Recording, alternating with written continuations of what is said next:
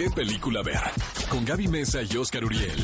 El podcast. Amigos, sé que lo estaban esperando, el clásico de la semana. La verdad, aquí Doctor entre nos, Chiflado. aquí entre nos, pues no sería la película para la abuelita, ¿no? Ni el abuelito. Pues no. Se llama El cocinero, el ladrón, su mujer y su amante. Peliculón loco, amigos. Si no lo han visto, de verdad no saben de lo que se están perdiendo.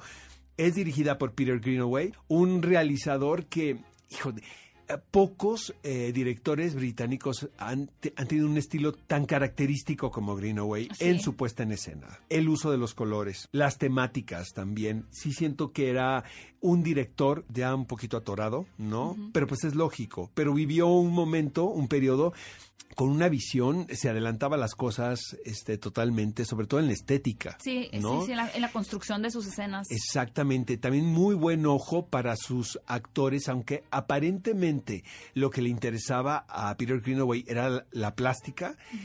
La verdad, la gente nos íbamos con la finta porque actorazos que tenía.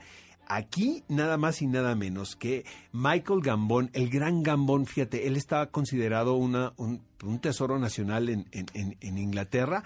Helen Mirren, a quien todos amamos, con locura y compasión desenfrenada. Richard Borginge, uno de los mejores actores también de Francia. Y luego salía un muy jovencito, Tim Roth, que yo me acuerdo perfecto porque eh, pues esta cara de loco que siempre ha tenido, ¿no? Pero imagínate jovencito, entonces parecía que los ojos se le Como iban ratón. desorbitados, exactamente. Eh, es una película fascinante porque es una especie de, de puesta en escena muy teatral con la música de Michael Nyman todo el tiempo. Y es una historia de amor.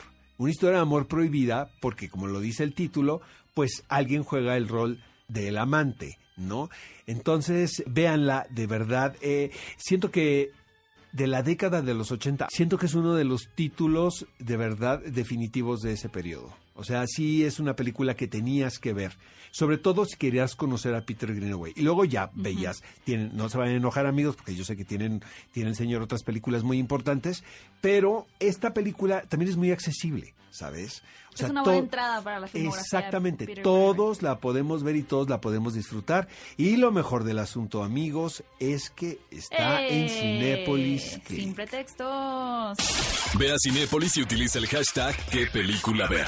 Escúchanos en vivo todos los sábados a las 10 de la mañana en Exa FM 104.9.